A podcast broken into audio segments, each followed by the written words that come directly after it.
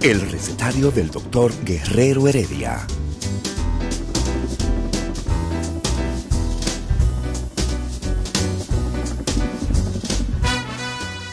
Una respuesta para cada pregunta.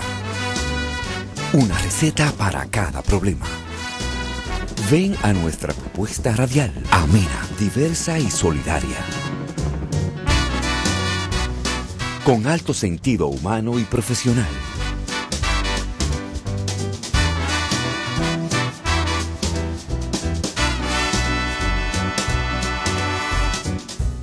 Buenos días. Bienvenidos al recetario del doctor Guerrero Heredia.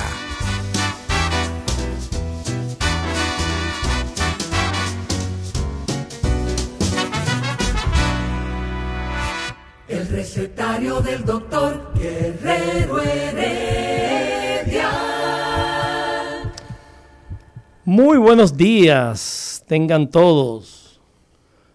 Buenos días, amables oyentes. Buenos días, personas que están en las redes sociales. Buenos días. Este es su recetario del doctor Guerrero Heredia. Y hoy es jueves. Y los jueves hablan los cirujanos. Y en especial, Olga, hoy es el último jueves de mes. Y el último jueves de mes hablan los cirujanos cirugía oral en la boca. Los cirujanos dentistas. Y hoy tenemos un invitado muy especial, Olga. Tenemos al doctor Franklin Ortega González. Él es el odontólogo ortodoncista, especialista en ortodoncia y ortopedia de los maxilares. El doctor Franklin Ortega es egresado de la Alma Mater, Universidad Iberoamericana, UNIBE. También estudió en México la especialización de ortodoncia y ortopedia de los maxilares, como dije anteriormente. Pero además tiene una larga trayectoria y experiencia en su área. Fue presidente de la Sociedad Dominicana de Ortodoncia y también está en la directiva de la recién nombrada o electa de nuestro ya nuevo colegio dominicano de odontólogos y pertenece al comité de ética. Mi amigo y hermano Franklin Ortega. Yo le digo Brocky. Saludos, Brocky. Muy buenos días a todos los escuchas y también, bueno, también que los que están viéndonos directamente por el canal de YouTube. Eh, para mí es un placer y realmente un honor estar primero contigo y segundo en el programa del doctor Guerrero Heredia, que es mi amigo personal y que hemos estado juntos en otros programas ya. Eh, me alegro mucho de estar aquí, dispuesto a precisamente orientar a la población, porque yo creo que este tipo de programas, eh, sobre todo que se salen de lo cotidiano, de la chercha de, que hay en la radio, que no está mal, ¿eh? no la estoy criticando, simplemente también es necesario pues llevar orientación, educación, cultura, salud y que la gente de que nos escucha tenga la oportunidad de interactuar con nosotros y de realmente eh, preguntar lo que quieran de odontología, porque eso es sumamente importante. Mucha gente tiene dudas y generalmente esas dudas, aquellas personas, como tú lo sabes, como eh, especialista también en el área de la odontología, se quedan con esas dudas y esas dudas generan problemas que se van derivando de su salud oral, deteriorando. Simplemente por no preguntar, por no acudir al odontólogo preventivamente. O sea que estoy aquí para usted en lo que usted quiera, mi hermano. Doctor Franklin Ortega, eh, vamos a hablar de la relación directa que tiene la ortodoncia con la cirugía bucal o con cualquier otra cirugía eh, general que se diga. Yo quisiera que tú abiertamente, si quieres hacer una explicación de lo que es la ortodoncia, eh, siéntete en tu casa, Franklin. O sea, vamos a hablar Gracias, de eso, gracias. pero no necesariamente tenemos que ir Fíjate, con vamos, a, a que la gente se. Porque a veces el que está oyendo en el radio habla de ortodoncia y qué es eso. Lo Sí, primero es. exactamente. Lo primero es ortodoncia se oye como complejo, como complicado y como raro. ¿Y qué- qué- ¿Con qué se Eh, come eso? Exactamente. Entonces a mí me gusta que la gente entienda de lo que estamos hablando. ¿Qué es la eh, ortodoncia? O sea, los bracers, que usted conoce como los aparatos que se colocan en los dientes, básicamente la ortodoncia se relaciona con la colocación de los brackets. Mucha gente le dicen breaker, no es breaker. Los breakers son los que se usan para bajar y subir la electricidad en su casa. Los brackets son los aparatos que nosotros colocamos en la boca. Los braces, eh, los bracers es el conjunto o el sistema de esos aparatitos. Pero lo correcto es que se diga que es un tratamiento de ortodoncia. ¿Por qué? Porque como dijimos al principio, estos programas son para educar a la población. Entonces la gente ya hoy sabe que un tratamiento de ortodoncia es lo que se refiere a un especialista de ortodoncia que hace un tratamiento de ortodoncia, que usa brackets y braces y se lo pone en la boca, mueven dientes, enderezan dientes y todo lo que tiene que ver con poner a usted a morder, a ocluir correctamente. Pero- Entonces, para, para entrar en la pregunta de la ortodoncia, la ortodoncia es más compleja que poner ese aparatico en la boca. El error de mucha gente, eh, caramba, eh, bueno, usted me trajo este programa, yo soy una gente que yo hablo directo, claro y preciso y conciso. Pues, ya- Y Dale, eh, hay situaciones que suceden de que, señor, si usted se va a poner un tratamiento de ortodoncia, yo le aconsejo que vaya a un especialista. ¿Por qué? Porque la ortodoncia es una especialidad de la odontología. Lo primero es que usted tuvo que estudiar cinco años para ser odontólogo. ¿Ok? Ir a una universidad reconocida, graduarse de odontólogo, cuatro a seis años, dependiendo de la universidad donde usted asista eh, que va a variar de acuerdo al programa que tenga esa universidad.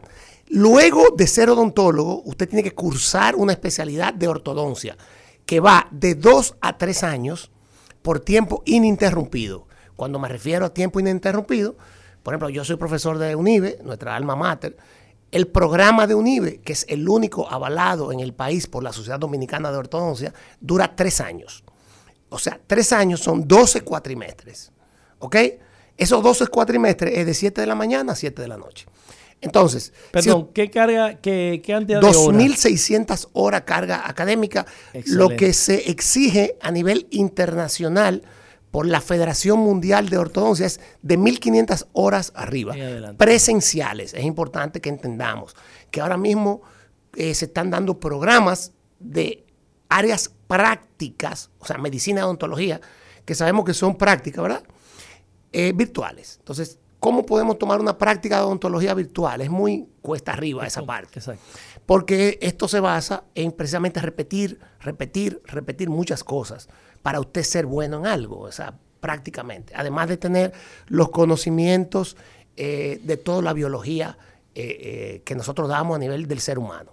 Entonces te decía, la ortodoncia, usted debe ser primero un especialista, que haya cursado la especialidad. Entonces, ahí usted está en las manos correctas y usted va donde un especialista. Primera incentivo a las personas que están pensando en el día de hoy de hacerse un tratamiento de ortodoncia, si quieren pueden acudir a una página que se llama www.mimejorsonrisa.com. Esa es la página de la Sociedad Dominicana de Ortodoncia, que es la agrupación que ya ha seleccionado los profesionales que han cursado la especialidad de ortodoncia para pertenecer a ella. Usted entra ahí y busca diseminado por la geografía nacional. Hay ortodoncistas en el país entero. Usted puede elegir el que más le acomode. Entonces, entrando ya, doctor Santana, en su pregunta.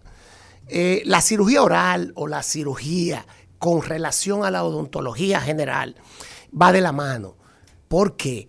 Porque la odontología, hay otra parte que es la cirugía bucal, ¿ok? Que está incluida dentro del pensum o del programa de la odontología.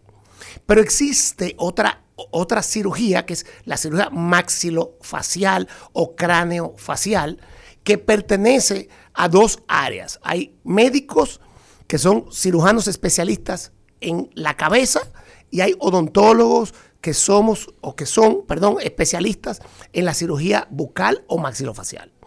Entonces, todo lo que se trate con cirugía oral, lo correcto es que si es una cirugía ya compleja, ¿verdad? Se acuda a un cirujano maxilofacial. Nosotros, los ortodoncistas, trabajamos con todas las áreas de la odontología porque somos como una mancuerna o una ayuda para los protecistas, para los periodoncistas, para los cirujanos, para los esteticistas. Nosotros, los ortodoncistas, preparamos esa boca en cuanto a posición, a forma, a oclusión, la parte dental, para que entre la otra especialidad. Pero sin embargo, eh, doctor, hay casos donde yo como ortodoncista solamente no puedo hacer el trabajo y ahí necesito la ayuda de un cirujano maxilofacial. ¿Qué quiere decir eso? Que poniendo brackets yo no puedo resolver todos los problemas. O sea, que la ortodoncia sola, sin la prótesis, sin la periodoncia, sin la cirugía, sin la parte de estética, eh, no está completa. Nosotros como ortodoncistas necesitamos al cirujano maxilofacial muchas veces nos juntamos, hacemos un programa, un diagnóstico de nuestro paciente. Y si tenemos, por ejemplo, crecimientos exagerados de hueso, o deficiencia de crecimiento esquelético en un paciente, para que el, escucha se relacione, usted compara, por ejemplo, cuando usted lleva a su hijo al pediatra, ¿qué es lo primero que hace un pediatra cuando el niño está en crecimiento? Lo mide, lo pesa y va a una tabla que dicen, de acuerdo a su edad cronológica, ese paciente debe tener una estatura y un crecimiento determinado está en el peso adecuado, en el tamaño adecuado. Pues nosotros los ortodoncistas velamos dentro de la ortopedia maxilofacial precisamente con el crecimiento y el desarrollo craneofacial de ese paciente, valga la redundancia, que está en esa etapa de crecimiento. Entiéndase, los niños, los adolescentes y todavía hasta los 21 años, en el caso del hombre, hasta los 20 años en la mujer, tenemos crecimiento residual. Entonces, nosotros como ortopedia, como ortopedistas de los maxilares, junto con los cirujanos, podemos también planificar ese crecimiento futuro de ese paciente. Si vemos que va a tener alguna falta de crecimiento, pues estimulamos ese crecimiento con el uso de aparatos ortopédicos. Igual pasa ya cuando llega el paciente adulto y tiene ese crecimiento que no se trató en la etapa que tenía que tratarse, un crecimiento exagerado o deficiente esquelético, pues ahí trabajamos con los cirujanos y planificamos cirugías. Franklin, disculpa que te interrumpa. Lo que pasa es que estamos tratando, estoy tratando de, eh, de asimilar o hacerme de cuenta que no soy odontólogo ni soy eh, tengo cierta especialidad. Y eh, me encanta tu esbozo, tu approach como entraste. Pero directamente, ¿Cuál es la diferencia entre ortodoncia y ortopedia? Perfecto, ok. Ortodoncia se encarga, el área de ortodoncia, de tratar pacientes, ¿verdad? Que pueden estar en esa etapa de crecimiento. ¿Por qué? Porque lo que estamos moviendo nosotros con la ortodoncia son los dientes para lograr una correcta oclusión. Cuando hablamos de correcta oclusión, es el engranaje que debe existir entre los dientes superiores e inferiores para que el paciente no tenga traumas, dolores que pueden presentarse, que son generalmente muy fuertes y muy severos cuando se tratan dolores musculares o neuralgias muchas veces, que el que escucha esa parte de neuralgia y ha sufrido de una neuralgia del trigemio o de algún otro nervio sabe de lo que estamos hablando. Entonces, tan sencillo como no tener una correcta forma de morder es tan complejo como lo que puede crear en consecuencias en ese paciente. ¿Qué hace la ortopedia? Perdón, perdón. ¿Ah? Antes que entre la ortopedia. ¿qué tipo de aparatología se usa? ¿Fija o removible en la ortodoncia? En la ortodoncia se puede usar fija, removible, no importa. Ah, ok. ¿La ortodoncia utiliza aparatología removible? Podemos usar aparatos removibles para mover dientes, ah, igual. Pero generalmente lo que se conoce son la aparatología precisamente fija. Hay casos en que los aparatos movibles pueden ser coadyudantes del aparato fijo. Sin embargo, eh, haciendo esa comparación, en la ortopedia también se pueden usar tanto aparatos fijos como movibles. Hay casos donde nosotros tratamos generalmente de no depender del paciente. Si usted tiene un paciente de 6, 7 años, tiene que ser un, un niño muy maduro para que un aparato movible lo use 20 horas al día. Entonces, ¿qué tratamos? De no complicar al paciente, al padre o a la madre, estando pendiente porque no va a poder, una gente que trabaje, no va a poder saber si ese niño está usando o no ese aparato. Yo sí me doy cuenta cuando llega a mi oficina, si lo usa o no lo usa. Entonces, esos aparatos ortopédicos son diseñados precisamente para redirigir, fíjate esa palabra, eh, doctor Santana, redirigir el crecimiento. O sea, nosotros en la ortopedia podemos lograr cambiar el curso del crecimiento de ese paciente, que puede ser aberrante, puede ser más marcado la mandíbula que el maxilar o viceversa. Entonces, sí, porque el crecimiento es tridimensional. Exactamente, en los tres planos del espacio. Correcto. Exactamente. Entonces nosotros trabajamos precisamente en esos tres planos del espacio, tanto antero-posterior, transversal o supero-inferior. O sea, si ese niño no está creciendo adecuadamente, fíjate que la gente lo puede relacionar esto, vuelvo al, al pediatra, cuando usted ve que su hijo tiene 10 años y usted lo ve más bajito que los compañeros del colegio, usted va donde un especialista, ortopedista, Claro. genetista o lo que sea que trate la parte eh, de crecimiento y desarrollo de su hijo. Claro. Pues precisamente nosotros, por eso les recomendamos a los padres, eh, precisamente ahora que se va a empezar el colegio, siempre antes de usted llevar a su hijo a un nuevo año escolar, llévelo al odontólogo. Evaluación Vaya al odontólogo. Ok, si su odontólogo entiende que su hijo necesita un tratamiento de ortodoncia, que lo derive al ortodoncista el niño debe ir por lo menos su primera visita al ortodoncista entre los 6 y los 7 años. Esa es la etapa precisa que nosotros podemos interceptar, ¿entiende? Prevenir y además tratar y curar una que se establezca a futuro una maloclusión. O sea, si yo la interfiero a temprana edad, va a ser mucho más sencillo. A veces eh, le digo al paciente, no hay que hacer nada. O sea, simplemente con usted venir, yo verlo, nos vemos en seis meses. O sea, es una evaluación, es verlo, ver cómo está creciendo. Y que usted sepa que su hijo está creciendo correctamente.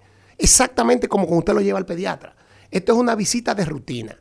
Ahora, si hay que hacer algo, usted está eh, asistiendo a tiempo y la mejor forma de curar una enfermedad, señores, la mejor forma, la más barata, Prevenir. es la prevención. Yo prefiero no trabajar y saber que ese paciente está creciendo y desarrollándose correctamente. Franklin, el ortodoncista es el director de la orquesta en odontología. Bueno, yo te diría que el ortodoncista, o sea, nadie trabaja solo. Eh, usted sabe, doctor, que ahora mismo, eh, tanto en el área de la medicina como la odontología, se trabaja en equipo. Yo creo que, señores, miren, eso de que yo trabajo solo, que yo lo hago todo. Si usted va a un dentista, No, no, espérate, perdón. Yo que malinterpretaste. Director de la orquesta es, ok, llegó tu paciente, ajá, lo diagnosticas, ajá, le preparas un plan de tratamiento, le dices, tiene que ir al rehabilitador, tiene que ir al maxilofacial, tiene que ir al cirujano oral, tiene que ir al periodoncista. exacto. El ortodoncista es el director de la orquesta. Fíjate algo, el ortodoncista, porque generalmente... Es un bucapié. No, no, fíjate algo, porque generalmente nosotros como ortodoncistas nos dedicamos exclusivamente a la ortodoncia. Entonces, el ortodoncista como tal, por eso le decía, a- te decía en- hace un momentico que viene en relación con esa pregunta, cuando usted va a un consultorio y la misma persona es la que le hace la extracción, le hace el puente, le pone los brackets, eh, le hace la limpieza. O sea, es un todólogo. O sea, eh, yo no estoy diciendo que esté, no estoy criticando a esas personas. Yo simplemente lo que estoy diciendo es que hay casos donde una sola persona no lo puede hacer todo. ¿Por qué? Porque el especialista es el que más sabe de un área específica. Correcto. O sea, si usted es periodoncista, generalmente usted no va a tener tiempo de hacer otra cosa, porque usted se dedica a la parte de todo lo que son tejido blando, tejido duro, ¿entiende? Y rehabilitación de la parte preparando ese hueso para el puente o para la ortodoncia. Sin embargo, el ortodoncista es de gran ayuda al periodoncista. O sea, nosotros podemos hacer que el paciente gane hueso con ortodoncia. Yo puedo hacer que tú como rehabilitador tengas un mejor resultado en las coronas o en los puentes, que tú sabes que trabajamos en conjunto también. Puente yo no hago, pero bien. Bueno, puente y carretera, no, no. Rehabilitaciones. Rehabilitación, pero puente, puente de. eh, Si tú dices eso, la gente no va a entender, ¿eh? Háblale, acuérdate que la gente... No, pero, o sea, Es bueno que la gente sepa que que cuando pasa- hablamos de puentes, no lo que pasa, estamos hablando del puente Duarte ni Franklin, Juan Bosch. Estamos algo. hablando... tú eres el protagonista aquí, no yo. Ok, Tú eres mi invitado. Pero para explicarle, un puente que se hace todavía, cuando te falta una pieza, normalmente te desgastan las dos piezas vecinas y la parte donde está, está el diente ausente, donde no está el diente, viene siendo como el río. Y los dos dientes que están eh, vecinos son los soportes. La cabeza del puente. La cabeza, la cabeza- del puente. la cabeza del puente. Y lo que está colgando por donde pasan los carros es la parte del diente que está como que dice flotando. O sea, pero yo tengo 23 años que yo no hago puentes. Claro, ya tú haces implante y rehabilita sin tener que gastar, desgastar Que- que no muchas tema- veces dos dientes Que sanos. no del tema que estamos hablando. Entonces Pero vamos, vamos arriba. Tú hablaste de dos, eh, desglosaste los tipos de cirugías. Tenemos la cirugía bucal, Oral. su nombre lo dice, oral, ¿eh? y la cirugía maxilofacial. Aparte de eso, tú podrías decir, por ejemplo, eh, ¿de qué te sirve el cirujano oral y de qué te sirve el cirujano maxilofacial? Por ejemplo, fíjate algo. Eh, el cirujano oral, vamos a decir, hay casos o pacientes que de repente se dan cuenta por una u otra razón que le falta un diente en la boca. O sea, fíjate que el odontólogo lo primero que debe hacer cuando llega un paciente, y esto parece sencillo, pero es un consejo a los odontólogos que nos escuchan, es contar los dientes. A mí me enseñaron a contar los dientes. ¿Por qué? Porque fácilmente, si usted no los cuenta, quizás su vista en un momento determinado no vio que ese paciente le faltaba un diente, que le puede faltar de nacimiento por una agenesia, o sea, porque el diente no se haya formado, o le puede faltar porque el diente esté retenido en el hueso y no salió a la boca en la edad que debía salir. Por ejemplo, vamos a poner un ejemplo claro, un colmillo Canino. o canino eh, en determinada edad debe estar en la boca. Por ejemplo, a los 11 años, 12 años, si ese eh, canino no está en su lugar, ¿ok? El diente eh, incisivo canino, y usted no lo ve, usted dirá, ¿qué está pasando? Bueno, usted tira una radiografía, toma una placa, ¿ok? O una tomografía, lo que usted desea hacer, dependiendo de lo que va a buscar, y usted ve que ese diente está en el hueso, intraóseo, o sea, no salió a la boca, pero está ahí. O sea, está impactado. Exactamente. O retenido. ¿Qué sucede?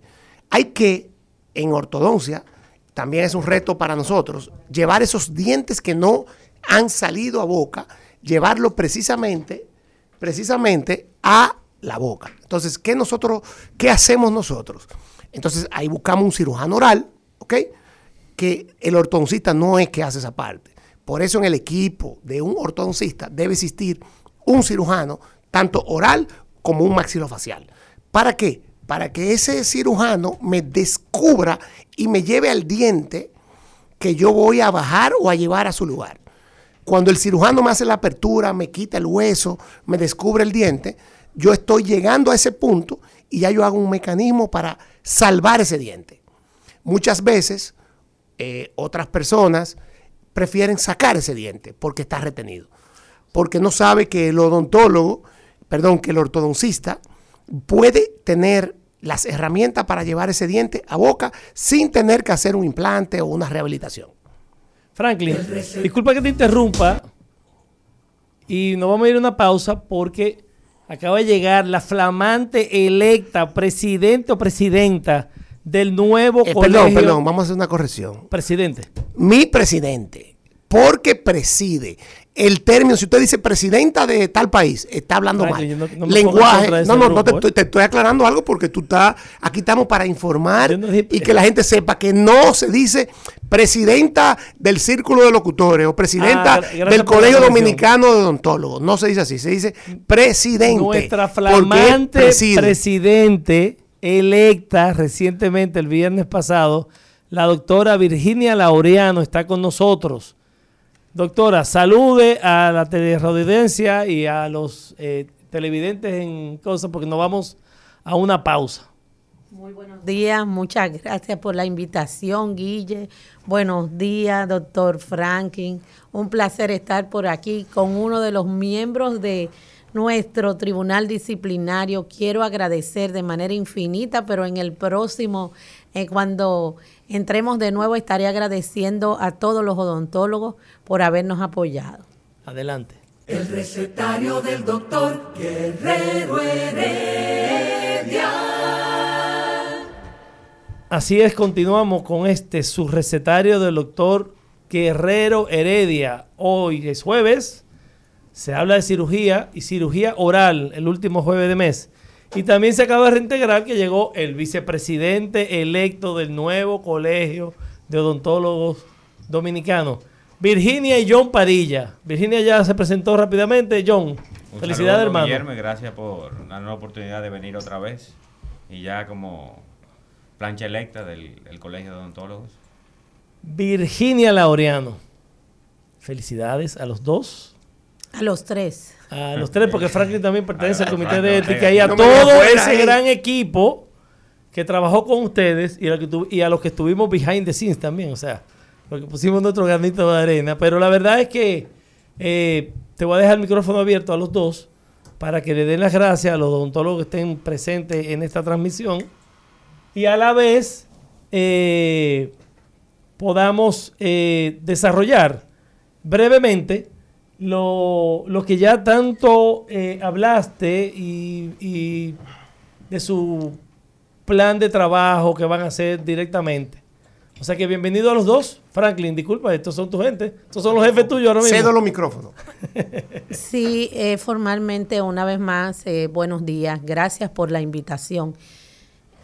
Nosotros estamos muy felices, pero más que nada yo quiero felicitar a todos los odontólogos dominicanos, a todos los odontólogos porque definitivamente se dio un gran paso. Fueron unas elecciones arduas, fue un camino muy arduo el que recorrimos, pero más que nada ganó la ética, ganó la moral, ganó la decencia, ganaron los buenos principios. Yo felicito a toda la clase odontológica y le extiendo eh, las manos a todo aquel que no estuvo con nosotros para que en este momento, eh, siempre y cuando basada en lo que es el, respeto a nuestros colegas, venga a trabajar. Si usted quiere trabajar, este es el momento, porque aquí esta será una gestión donde tocaremos de norte a sur y de este a oeste, como yo decía en mis visitas, toda la geografía nacional y vamos a abrir los brazos a todo el que quiera hacer un buen trabajo basado en la ética y los buenos principios. Yo debo de decir que nosotros nos sentimos muy orgullosos. Yo sobre todo me siento muy, muy contenta de haber ganado de una forma, eh, vamos a decirlo así, arrolladora. Y sobre todo del apoyo de tantas provincias. Sobre, quiero mencionar de una forma muy especial a mi provincia de Atomayor del Rey, en donde nadie sacó un voto que no fuera la directiva que presidimos. Si alguien me decía, no diga que tú vas a ¿Tú eres ganar. atera? Yo soy atera por la Ah, gracia de Dios. Imagínate, 100% para allá. 100%. Entonces la gente decía, Virginia, nadie es profeta en su tierra. Yo dije, yo soy en la mía y yo le voy a demostrar que nadie va a sacar un voto que no seamos nosotros. Y así fue y en provincia. Y, y la gente me decía, te van a dar una pela en la provincia del otro, del otro candidato, en las provincias de los otros dos candidatos, también ganamos. Entonces yo me siento altamente complacida por el apoyo, pero ya la, la campaña pasó y ahora todos somos odontología. Ahora lo que tenemos que hablar es de cuál es el futuro de la odontología dominicana, a qué hemos prometido y hacia dónde vamos. Y yo creo que este es un buen escenario. El día que yo vine aquí te dije, un día vamos a hablar de lo que seremos capaces de hacer. Y este es el momento de hablar de lo que somos capaces de hacer. Así es, Virginia. Qué bien. John Padilla Fernández, vicepresidente. John, primera experiencia en el gremio y ya colegio. Cuéntame, y en la manera personal, eh, yo entiendo que Virginia tiene mucho, pero mucha gente ahí dentro en el gremio por los años que tiene trabajando. Pero yo creo, y me pueden corregir, si muchos odontólogos que no estaban acostumbrados a votar fueron a votar por primera vez, no solamente por la propuesta que tiene Virginia, sino por esa gran electiva que ella eligió, comenzando contigo, el doctor Franklin, James, entre otros. Cuéntame, John. Mira, de verdad, algo que me sorprendió a mí eh, en estas elecciones fue la cantidad de gente que fue a las, a las urnas. Dos horas y media duré en fila. yo duré exactamente igual que tú. Yo llegué a las nueve y media y salí a las doce exactamente al mediodía de votar. Creo que es la primera vez que hay tanta gente con ese entusiasmo de ir a votar a unas elecciones del colegio. Y como dijo Virginia anteriormente, eh, para nosotros la gratitud más grande fue que fue una mayoría absoluta a favor de nosotros. Es tanto así que creo que el conteo final eh, fue 60% a 32, sin contar los votos observados, que la mayoría de los votos observados eran de nosotros, pero al no representar alguna diferencia de cambio de resultado, no se contaron. Eh, como dijo Virginia, eh, le abrimos la puerta a todos, el que quiera aportar. Esto es una directiva para trabajar. Aquí nunca se hizo una campaña de atacar al otro, simplemente se hizo una campaña de la propuesta que teníamos nosotros. O sea, nunca atacamos a nadie, el discurso de nosotros fue lo que íbamos a hacer y lo que se puede hacer. Nunca prometimos nada que es imposible. Si Virginia me lo puede corroborar. Claro que sí. Eh, eh, yo debo de decir algo muy importante. Hemos hecho una propuesta de consenso nacional, hemos escuchado la voz de nuestros colegas y tenemos una propuesta viable y que estamos seguros que la vamos a, cumplir. Eh, Virginia Laureano y John Padilla, eh, ¿cuándo es la toma de posesión? ¿Cuándo arranca? ¿Cuál es el primer plan de acción? El que quiera contestar. Eh, la toma de posesión no tenemos fecha porque todavía no la ha dado, pero será antes del 19 de septiembre, que es la fecha máximo. Sin embargo, nosotros no hemos dejado de trabajar. Nosotros sabíamos los resultados de las elecciones el mismo viernes porque teníamos un centro de cómputo y íbamos alimentándolo de lo que nos iban nutriendo nuestros delegados en todo el país. Nosotros llevábamos esto muy bien, muy bien organizado. Y ya nosotros a, primeras horas de la noche teníamos el cómputo total de cómo iban las elecciones. A partir de ahí empezamos a trabajar. Mientras todo el país celebraba y hacía fiesta, yo me levanté el sábado a las cuatro y media de la mañana, como es costumbre, y empecé a organizar eh, comitivas de trabajo. Y ahora mismo mucha gente que está escuchando va a decir, sí, esta no nos deja ni dormir. Y es porque el tiempo es muy corto, dos años es muy corto para todo lo que queremos hacer. Por eso yo estoy aprovechando con mi directiva cada minuto y cada segundo. Y quiero hablarte un poquito de lo que será esta gestión, que estoy segura que la gente eh, quiere escuchar eso. Eh, doctor John Padilla, eh, dentro de los de lo que está hablando Virginia ahora mismo, que está todo el tiempo permanentemente trabajo, ¿cuáles crees tú que son las prioritarias, o sea, con las que hay que arrancar de primero? Mira, una propuesta que nosotros siempre dijimos pueda comenzar a hacer el Censo Nacional de Odontólogos. Sin un censo, no hay estadística. Tú no puedes tener ningún tipo de estadística sin saber cuántos somos, quiénes somos y cuántos especialistas hay y dónde estamos. O sea, hay que tratar de saber esa información para poder dar unas estadísticas y ver qué necesitamos a futuro y qué se puede hacer.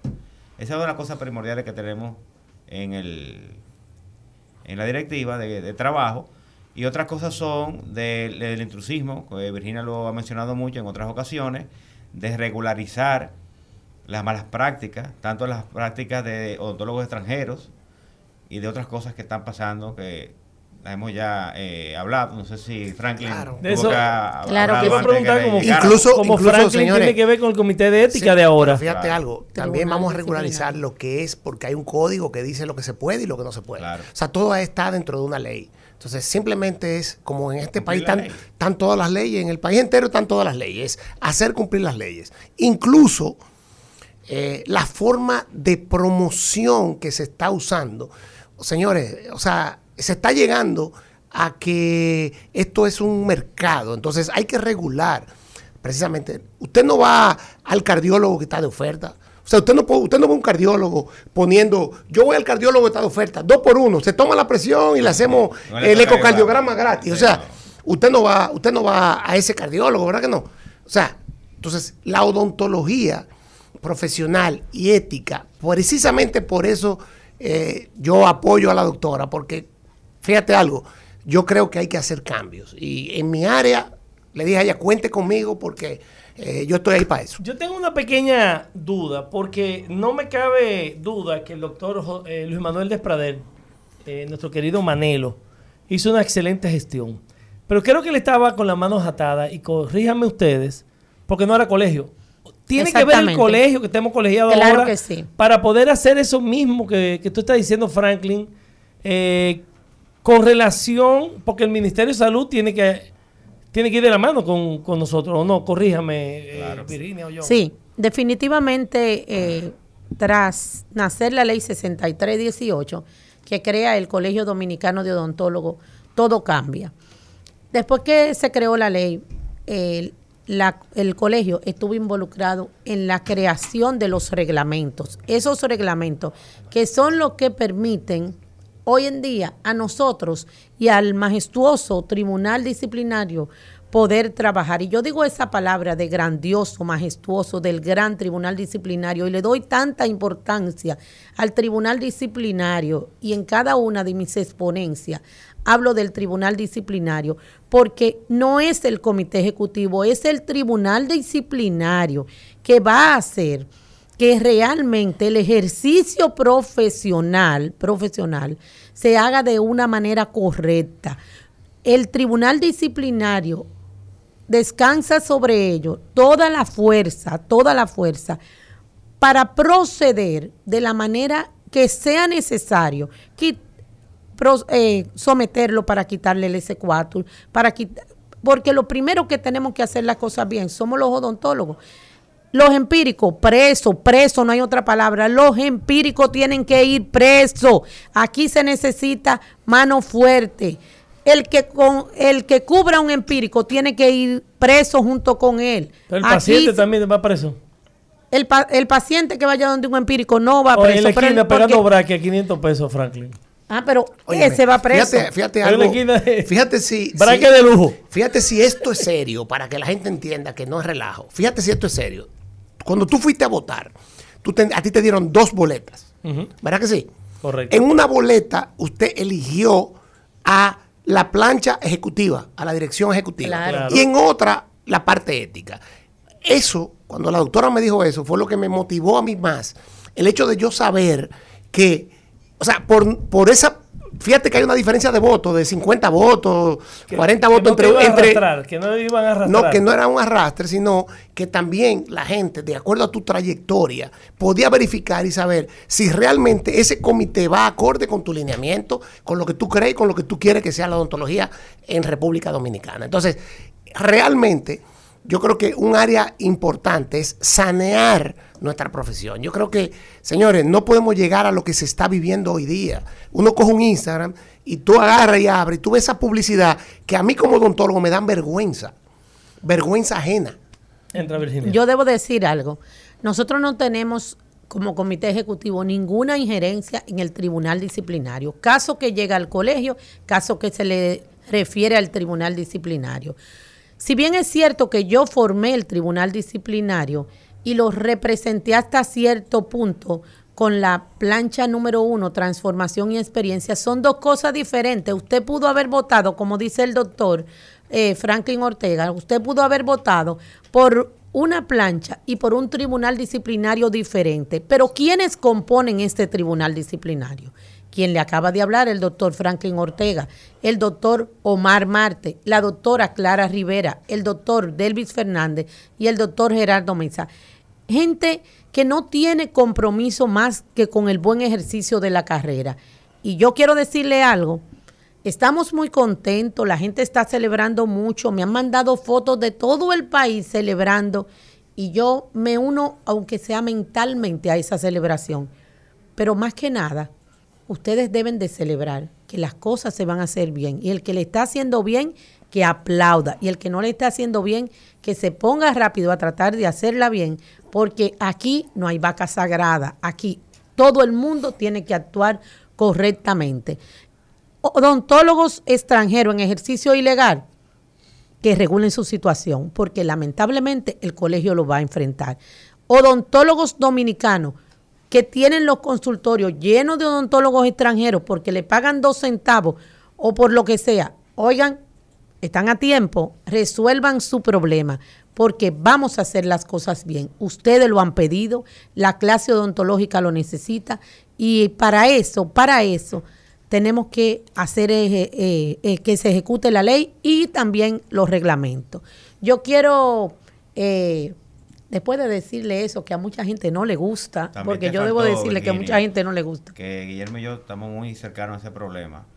Eh, las jornadas de implantología que son ilegales, que coincidencialmente, antes de ayer, eh, en el chat, que, el chat que tenemos la Sociedad de Implantología, mandaron un link vendiendo un curso en Europa de 5 mil euros una semana y todo incluido, como si fuera un, resort, poniendo implantes. Pero vamos a aprovechar para hacerle una llamada al Ministerio de Salud Pública, porque el gran responsable de esa situación que hay en implantología es el Ministerio de Salud Pública y el Departamento de Habilitación que persiguen y atropellan a los profesionales que están bien, sin embargo, no enfrentan, no enfrentan. Y yo se lo he dicho al ministro de Salud y que lo oiga y ojalá y alguien le llegue y él puede escuchar esto. Vamos a revisar habilitación porque el problema grande de la salud de este país a nivel de ejercicio profesional lo tiene habilitación. Esa jornada de implante que muchas de ellas, ellos se le otorgan la licencia para hacerlo, el permiso de habilitación para venir a aniquilar la boca de nuestros humildes ciudadanos. Eso debemos de enfrentarlo. Estoy pidiendo una cita. o mutilar? Las dos cosas. Estoy pidiendo una cita en el día de hoy con el excelentísimo señor presidente de la República. Mi presidente, Luis Abinader. Con la vicepresidente que encabeza el gabinete de salud y con el ministro de salud, además con el doctor Mario Lama, con los cuatro estamos pidiendo cita para con ese mismo para que juntos enfrentemos la problemática nacional en odontología es, un, es una necesidad como país. Después vamos a hablar de otras cosas porque no es justo que no nosotros no, aparece, no aparecemos en ningún ranking mundial.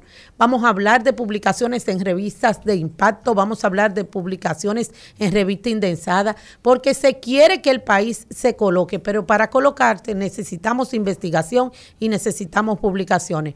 Por eso hoy estamos pidiendo cita con todo. Esperamos que nos escuchen y que entienda que hay gente que queremos ayudar a que el país avance. Así es, y ya que mencionaste eh, publicaciones en revistas eh, internacionales, acaba de salir el mes pasado la primera edición de la revista Medical Report, en la cual tienen portada a nuestro director del Servicio Nacional de Salud, que tú lo mencionaste, a Mario Lama, y que nosotros pertenecemos al directorio junto al doctor José Ramírez. Es una revista muy interesante donde están todas las especialidades médicas y odontológicas. Ahí está el directorio. Pueden verlo. Y em, en lo que respecta a odontología, tienes el espacio abierto, no solamente en este, tu programa, el programa de todo, el programa científico de medicina en nuestro país. Y como sabes, el tercer jueves, el último jueves de cada mes, se habla de odontología. Estamos abiertos para que utilicen nuestros canales para todo eso que estás diciendo. Y voy a aprovechar para dar los, los números telefónicos porque la gente debe querer llamar para preguntarle al doctor Ortega de lo que ahí comenzó hablando, para preguntarle de todo lo que usted está hablando del nuevo colegio, la nueva directiva, los planes que tienen, tanto al doctor Padilla, el doctor Franklin Ortega, la doctora Virginia Laureano y a mí también. Estamos en el teléfono 809 682 9850 Eso es nacional. A nivel internacional, 833-380-0062. Estamos en todas las redes sociales como arroba recetario DR Heredia. O sea, recetario doctor Heredia. En Instagram, Facebook y Twitter. También arroba rumba, rayita abajo, 985 FM. Eh, no sé qué le pasa a las líneas, están como muertas aquí, están como bloqueadas. Ah, eh, bueno, Olga, chequeate eso. Entonces continuamos hablando. Yo di los números, pero están como bloqueadas las, líneas. Bueno, entonces, eh, Franklin. Una cosa, eh, doctor Santana, eh, con relación a lo que dice eh, la doctora Laureano, yo quiero también hacer un, un incentivo al odontólogo que nos está escuchando, que no es miembro del colegio. Conozco muchas personas que se han acercado a mí, incluso en el periodo de votación, que son odontólogos con muchos años de ejercicio que no pertenecen al colegio. Entonces, como dijo el doctor Padilla también, que se va a hacer un censo nacional de odontólogos, queremos contar y saber, primero, que por obligación, por ley, si usted es odontólogo, debe tener un S4 del Poder Ejecutivo. Y para usted tener un S4 del Poder Ejecutivo, tiene que ser miembro del colegio. Eso, es una ley. O sea, usted como odontólogo no puede estar ajeno en el aire si no está regulado por el colegio. Porque el colegio, así como puede eh, eh, perseguir, el colegio lo puede defender. Claro que sí. O sea, la- hablamos de perseguir, pero vamos a, a que la gente entienda que la seguridad que usted tiene como odontólogo es el colegio. Claro. O sea, ut- aquí hay personas que ustedes lo saben en medicina y en odontología que salen a buscar demandas sin ser sin ser eh, eh, reales. Entonces, si usted es miembro del colegio y está avalado por el colegio, usted va a tener un grupo de profesionales velando por su trabajo y defendiendo cuando usted hace la cosa bien. Porque no vamos a hablar nada más de lo que se hizo mal. Estamos hablando de defender al que hace las cosas bien, que lo quieren involucrar en Así otra es. cosa. Entonces, para que la gente entienda, tiene que ser miembro del colegio. Comience de hoy mismo, marca el colegio, porque ya están abiertas, Eh, porque eh, estaban... Eso, eh, eso es un punto eh, que tú estás hablando, que Virginia y yo le hemos discutido de que también el Estado de, una, de un odontólogo que se, esté recién graduado dura hasta un año para darle un ese cuarto. Entonces, es un problema que hay. Que no debería. Que no debería. Eso Y- sale, se graduó y- y ya tiene ese 4 Sí, pero No, hay un no proceso y lo que estamos pidiendo es que por lo menos le den Ah, una carta de tránsito para que se pueda colegiar. claro, Porque claro. si no, en ese tiempo que dura, muchas personas, muchos odontólogos, o no se colegian, se le Sí, olvida. pero, por eso, va. pero también, también pasa, eh, John, que muchos odontólogos comienzan a trabajar y se olvidan. Claro. Entonces se van para su pueblo, están en otro. Yo conozco personas que ya tienen años de ejercicio Y no- y lo incentivé a que sean miembros del colegio. Pero ¿qué pasa? Ahora mismo, hace dos meses, eh, se paró la inscripción al colegio por, por la parte eleccionaria. Pero ya nuevamente pueden comenzar a hacer las gestiones, buscar los papeles que el colegio le pide para ser miembro del colegio. Franklin, Virginia y John. Es increíble que en nuestro país todavía en esta época esté sucediendo esas cosas. Yo llegué hace 23 años de Chile y yo intenté trabajar en Chile. De hecho, trabajé hasta que llegó eh, un inspector del Ministerio de Salud. Y por poco me deportan. No me deportan, por poco no me dejan seguir estudiando. Claro. Hace 23 años. ¿Cuántos años de atraso tenemos con relación a Chile? Qué bueno lo que ustedes están diciendo. Qué bueno que van a suceder estas cosas. Y sé Acuérdate que van que a suceder. la mayoría de nosotros estudiamos fuera. Yo estudié en México, pero yo en México no podía ni siquiera. Ejemplo, yo iba al consultorio de mi chairman, del director mío, y él, por seguridad, solamente me ponía atrás de él con la mano cruzada a mirar lo que él hacía. Correcto. O sea, yo no podía agarrar una pinza, un explorador, un espejo. Y graduado de la UNAM, la Universidad Nacional Autónoma de México, yo no podía quedarme en México. A mí se me venció la visa de estudiante y al otro día tenía que irme de México. Exacto. Entonces, eso es una regulación que debemos hacer. acá. Bueno, estamos cambiando. hay que cumplir las leyes. Correcto. Sí, yo Estamos debo de decirle que existe la categoría eh, de, de miembro transitorio y es que cuando usted se gradúa de odontólogo y usted todavía no ha obtenido el S4, usted puede inscribirse en el colegio, pero de manera transitoria en lo que le llega el S4, porque el S4 puede tardar, como dice el doctor Padilla, un año en llegarle. Nosotros vamos a, en esa reunión que vamos a sostener, vamos a hablar con el Poder Ejecutivo a ver cuál es el mecanismo que puede existir para que no se dilaten tanto los TC4 de ciencia de la salud, porque no solo pasa con odontología, pasa con todo el área de la salud. Y eso hace que la gente no se pueda incorporar durante todo ese tiempo a la vida laboral eh, necesitándolo y no puedan seguir, eh, tienen un, un, un, un tiempo vacío ahí sin poder seguir su ejercicio profesional. Doctora Virginia Laureano y John Padilla y Franklin, la, el, yo, yo tengo entendido que el diseño original de nuestra casa del, Colegio de Odontólogos Dominicanos está preparada para instalar sillones y hacer cursos de posgrado. ¿Eso es cierto o hay algunos planes para eso? ¿Se van a apoyar algunas instituciones eh, apoyadas por el colegio eh, para hacer posgrado? Porque, por ejemplo, me voy atrás todavía. La Asociación Odontológica Argentina, el ADA, hace muchos años que tiene el posgrado de ortodoncia. Y de hecho, de, de, de, de- perdón, de ortodoncia no, de todos los posgrados. Y de hecho, muchos de nuestra generación estuvieron por allá en esa época. Eh, aclarar un poquito, pues yo estoy haciendo Sí. una pregunta quizá ingenua. Yo y, voy y a... que mi hermano Franklin se está riendo. que- No sé si él quiere No, contestar yo, la pregunta. Yo voy a aclararle eso un poquito.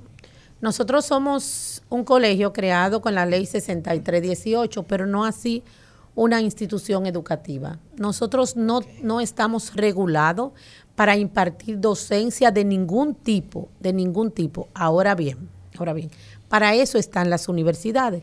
La ley 6318 establece muy claro que nosotros somos acompañantes del Estado en todo lo que tiene que ver con educación.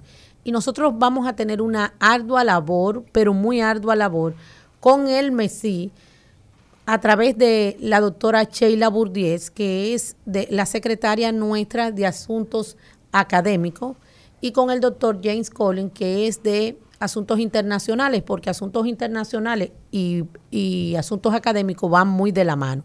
Y los dos son académicos eh, de muy, muy buena trayectoria, eh, cada uno en su área, y vamos a estar trabajando con ellos. Pero el colegio no está facultado para estar haciendo una serie de cosas que mucha gente sí ha creído que el colegio puede hacer.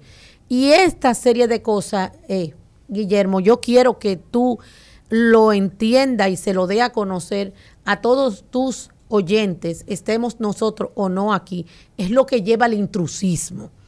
El estar uno dando cursos que no están regulados por el MESI y por ende eh, bajo la sombrilla de una universidad es lo que lleva a este intrusismo que ha dañado el ejercicio profesional de la odontología. Todo lo que el colegio de ahora en adelante realice, vamos a buscar la acreditación de universidades para que todo tenga crédito. E inclusive el CONAOP, voy a dar una primicia, va a estar acreditado. Vamos a conseguir la acreditación del CONAOP. Es el colegio no se va a involucrar en nada que lleve al desorden, al intrusismo y a la falta de ética profesional. Eso no quiere decir, eh, Guillermo, que el colegio no pueda dar charlas, o sea, cursos de uno o dos días, Claro. como dijo la doctora, las jornadas, el CONAUT. Nada de eso se va a eliminar. O sea, ni las charlas que son necesarias. ¿Por qué? Porque estamos en un país donde, donde tenemos tantos profesionales de alta gama, o sea, de alta gama que vienen con tanto deseo de enseñar. ¿Entiendes? Entonces, el colegio, con esos profesionales, puede dar, o sea, no especializaciones, no diplomas, sino, como dice la doctora, horas crédito, que en todos los países del mundo, Sí. Claro. el odontólogo necesita anualmente una cierta cantidad de horas crédito para estar Claro, ejerciendo profesionalmente. Totalmente de acuerdo. Pero, Exactamente. pero atiende mi preocupación. En nuestro país existe alguna universidad que dé diplomado, que dé estadía. Vamos a hablar de carga académica, horario, hora, lo que tú hablaste ahorita. La carga de horario debe tener un posgrado, son mínimo 1500 horas. El Maestría supera esa- esas horas. La estadía debe tener un mínimo de tantas horas El MESI el hoy en diplomado, día- por ejemplo, perdón, de Virginia, qué pena. Eh, el diplomado, ¿por qué surgen los diplomados? Los diplomados surgen para ayudar a los profesionales que no tienen recursos suficientes y no pueden dejar de elaborar o que necesitan de que se gradúan, comenzar a elaborar para generar dinero. Y el diplomado se hace periódicamente, no todos los días. Me pueden corregir, puedo estar equivocado. Entonces, la pregunta es esa. Universidades que existen van a tener esos cursos. ¿Qué se va a hacer al respecto? Eh, debo de decirte que el MESI no reconoce los diplomados. Sin embargo, el MESI tiene una categoría que se llama curso de especialización, que eso es lo que reconoce el MESI. Y esos cursos de especialización, que no son las especialidades ni la maestría, cursos de especialización, esos cursos, sí nosotros podemos, que es más o menos lo equivalente a un diplomado, pero algo más amplio. Esos cursos sí nosotros podemos formar parte, pero lo vamos a hacer con crédito, porque ¿qué me piden los colegas? Me dicen, Virginia, yo tengo tanto certificado y cuando voy al MESI no me sirven para nada, porque adquirieron el conocimiento, no te voy a decir que sí, pero necesitan la certificación. De acuerdo, vamos a continuar en, interesantísimo aquí con John Padilla, vicepresidente electo, Virginia Laureano, presidente electo, y el doctor Franklin Ortega, también del comité disciplinario del nuevo Colegio de Odontólogos. El recetario del doctor Guerrero Heredia.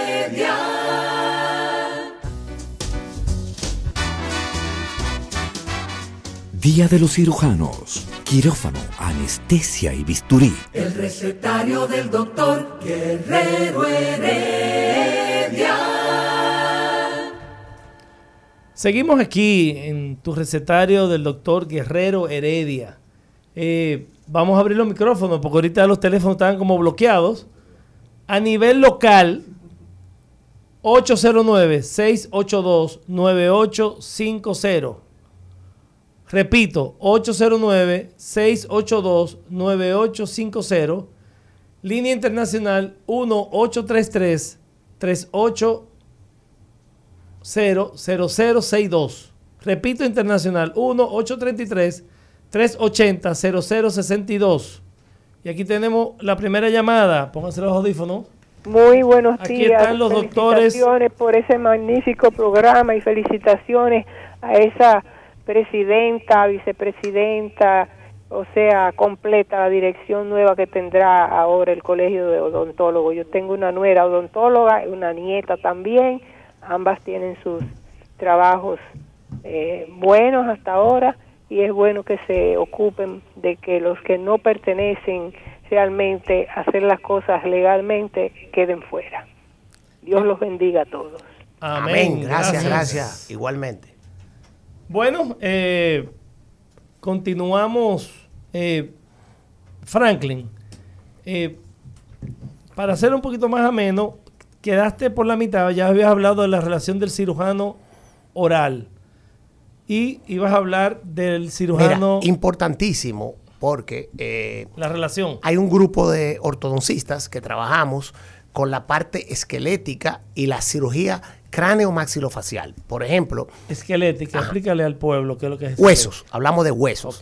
Hablamos de situaciones que no se pueden resolver con bracer, como lo mencionamos ahorita, y hay que trabajar a nivel de hueso en el paciente. O sea, si usted tiene un crecimiento marcado, usted ha visto esa mandíbula que la gente le llama, voy a decir algo, ¿eh? que no te va a gustar, Dale. boca de gaveta. No importa, dale. Señores, esas mandíbulas grandes, hipertróficas, que son más grandes que la parte superior. Cuando usted mira al ¿Sabes lo que paciente, dice- lo que le Quijá? ve ese, ese paciente con esa quija grande, que usted le ve esa mordida invertida, que los dientes de abajo están por delante de los de arriba.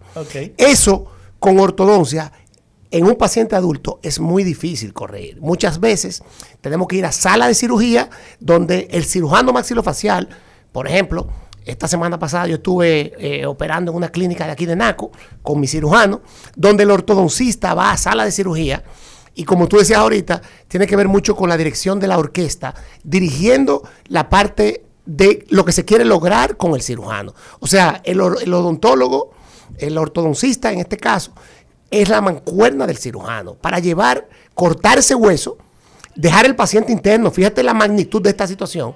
Se hace en sala de cirugía con anestesia general y luego el paciente pasa a recuperación y a veces dura dos y tres días internos. A ver si entiendo, o para que entienda el público.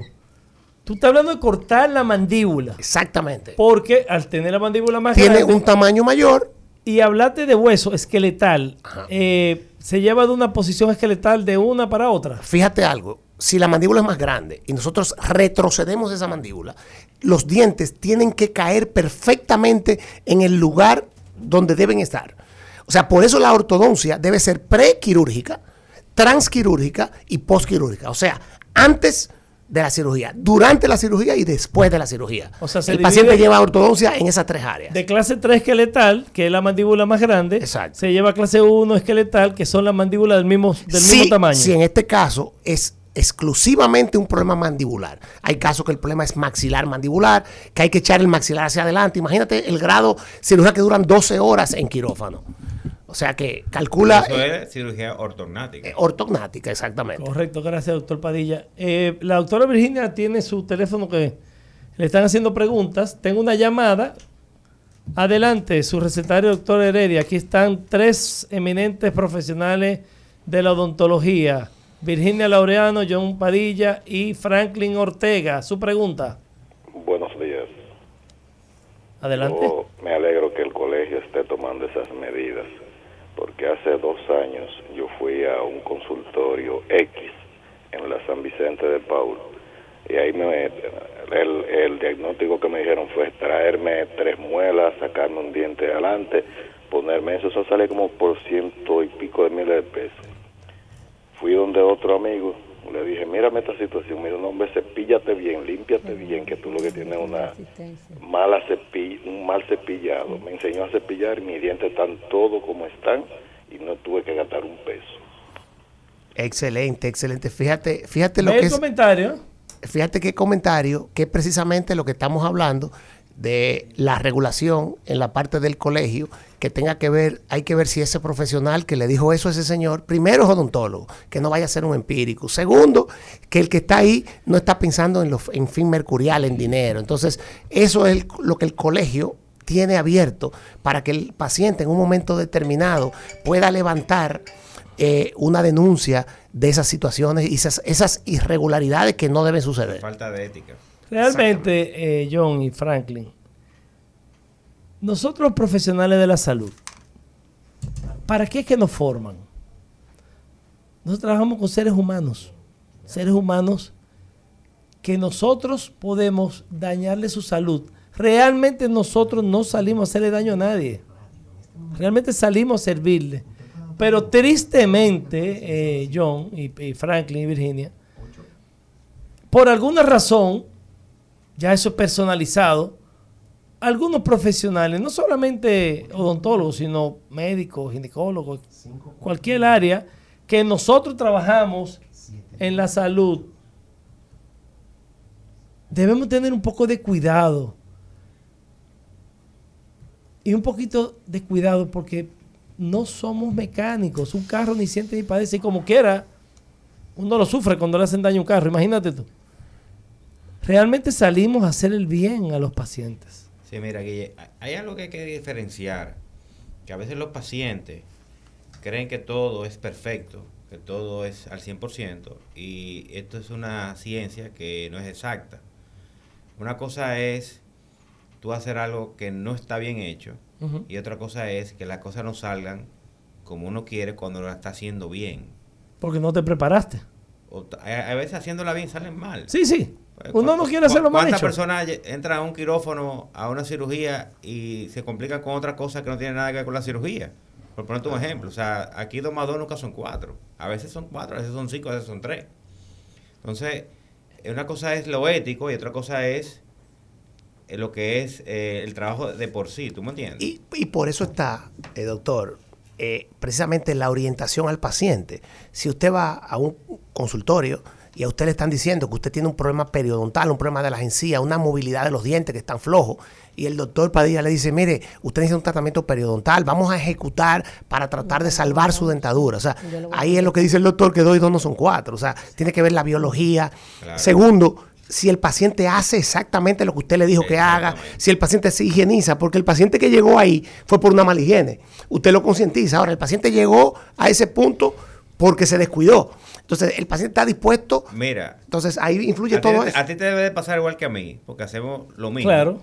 Que, que tú pones una corona o un implante y lo primero que te pregunta el paciente es, eso es para toda la vida. dije, no. Si el tuyo que vino de fábrica lo dañaste, este se va a dañar más rápido porque esto es artificial. O sea, esto es puesto por, por el ser humano, no lo hizo Dios, ni lo hizo tu cuerpo. John, es impresionante lo, te- lo que estás diciendo porque hasta hace muy poco yo no hacía un descargo. Yo estoy poniendo a firmar descargo. ¿Por qué? Porque las palabras son del aire y son del aire. Eso es una canción, me parece que es así. Todo lo que tú le puedes explicar al paciente en el plan de tratamiento, en el diagnóstico, que eso es lo que cuesta de nosotros, John. En la proyección del tratamiento te va a quedar así.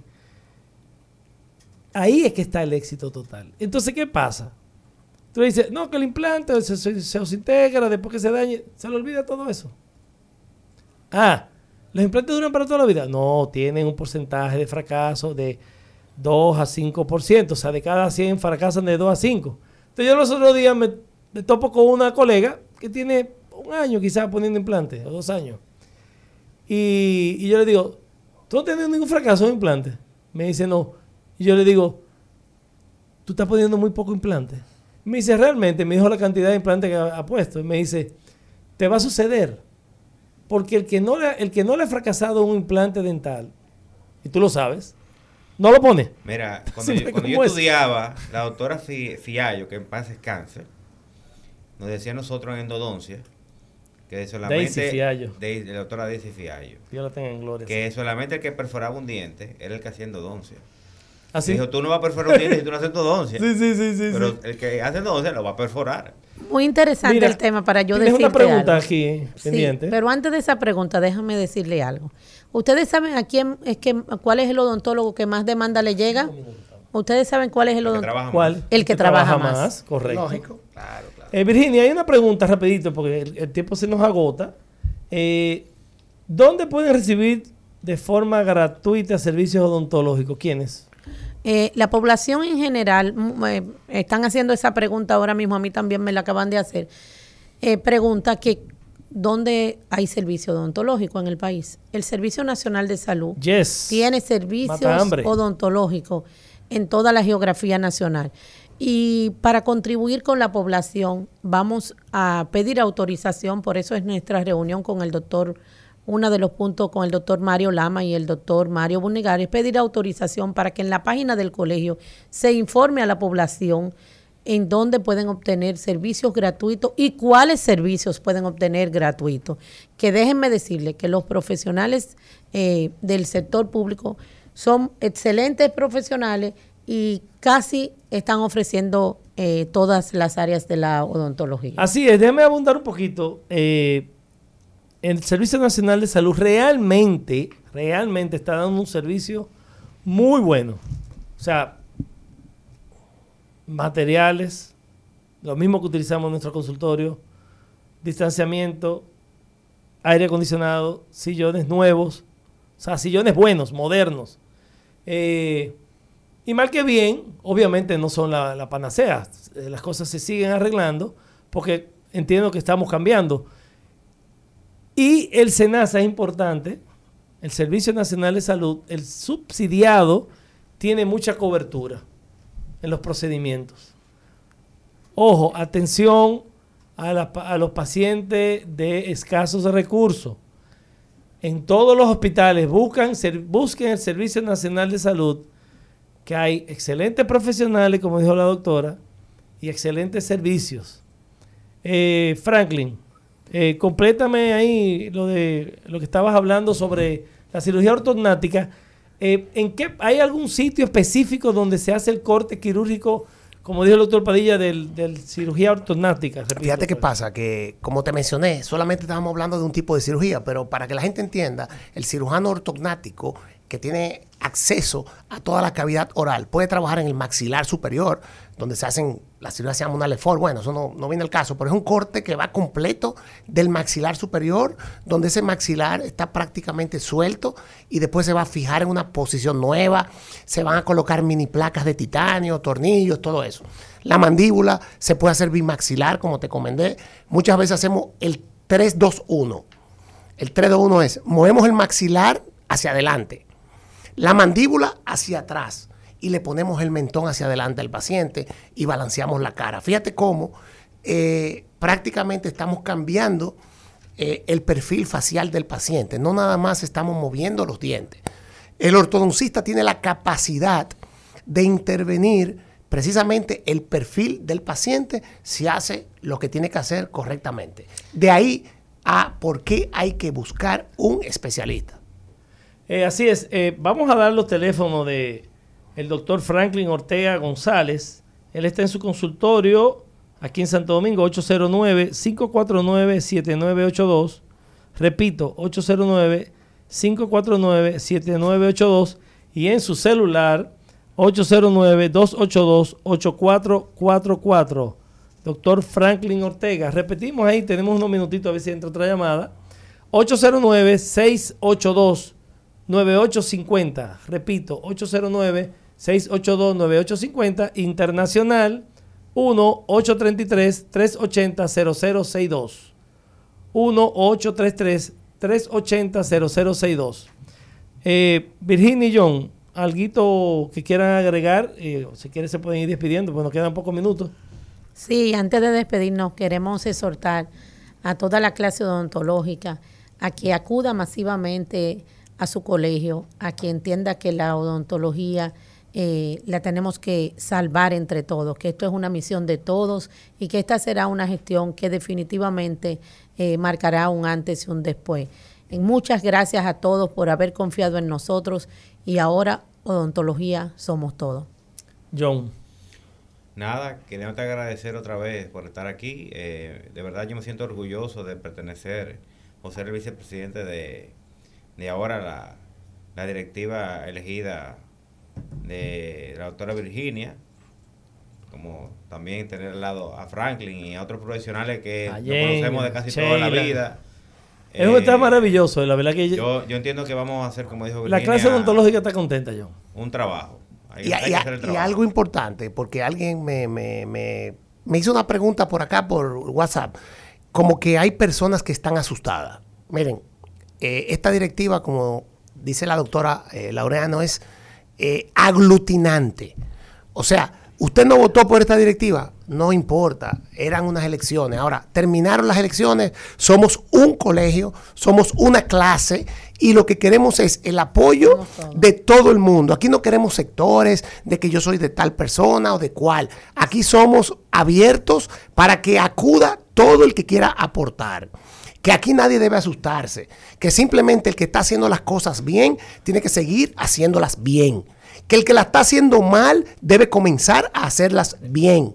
Simplemente es regúlese, vaya, asesórese, cumplamos la ley, porque la única manera de que la clase odontológica se sitúe en el, valga la redundancia, en el sitial que la doctora y su directiva y todo el odontólogo demanda, es si todos ponemos un granito de arena. Claro.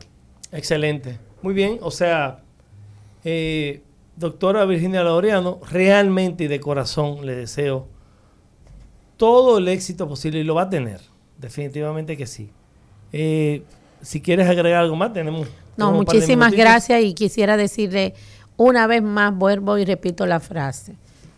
El colegio está abierto para todos, el colegio somos todos, todos tenemos eh, la buena intención de sacar hacia adelante la odontología dominicana en beneficio de todos los odontólogos y de los grandes beneficiarios que son nuestros usuarios, que es la población en general. De más está decirle que siempre he tenido teléfono abierto para darle eh, soporte a todo el que lo necesite, 809-299-0339. Repítalo otra vez.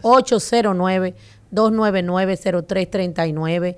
Las elecciones ya pasaron, todos somos amigos, todos somos colegas y como dice el doctor Franklin, Aquí lo haremos bien, pero esto es un compromiso de todo, de usted que no está oyendo, del que no nos está oyendo y del que mañana le vamos a tocar la puerta para que nos escuche. Gracias de corazón y esperamos eh, después de la toma de posesión empezar a hacer el mejor de los trabajos por el bien de toda la población. Muchas gracias a ustedes y antes de despedirnos, repetir esta excelente eh, revista científica Made in Dominican Republic. Y en el próximo edición que sale ahora en noviembre tenemos un artículo de James Collins. Excelente. Excelente. ¿Y, dónde se, doctor? Perdón, porque la gente, usted le está enseñando la revista. Eh, de nuevo, dígale el nombre y dónde, yo la puedo conseguir, porque usted me está enseñando algo que yo no sé dónde la consigo. Lo, que pasa es que están visitando eh, todos los profesionales están la el primer ejemplo que yo sé. Yo, quiero una para mi sala de espera para yo leerla y que mi paciente la pueda. Lo que pasa es que yo no soy ah, vendedor, yo soy la parte okay, okay, me, me hasta con el cubo del agua. Señores, Medical Report. Y tiene la versión online, no va a tener una versión importante, digital. Recuerden, el último jueves de cada mes en Hablan, en Día de Cirugía, toca cirugía odontológica. Nos vemos. El recetario del doctor Guerrero Heredia. Rumba 98.5, una emisora RCC Media.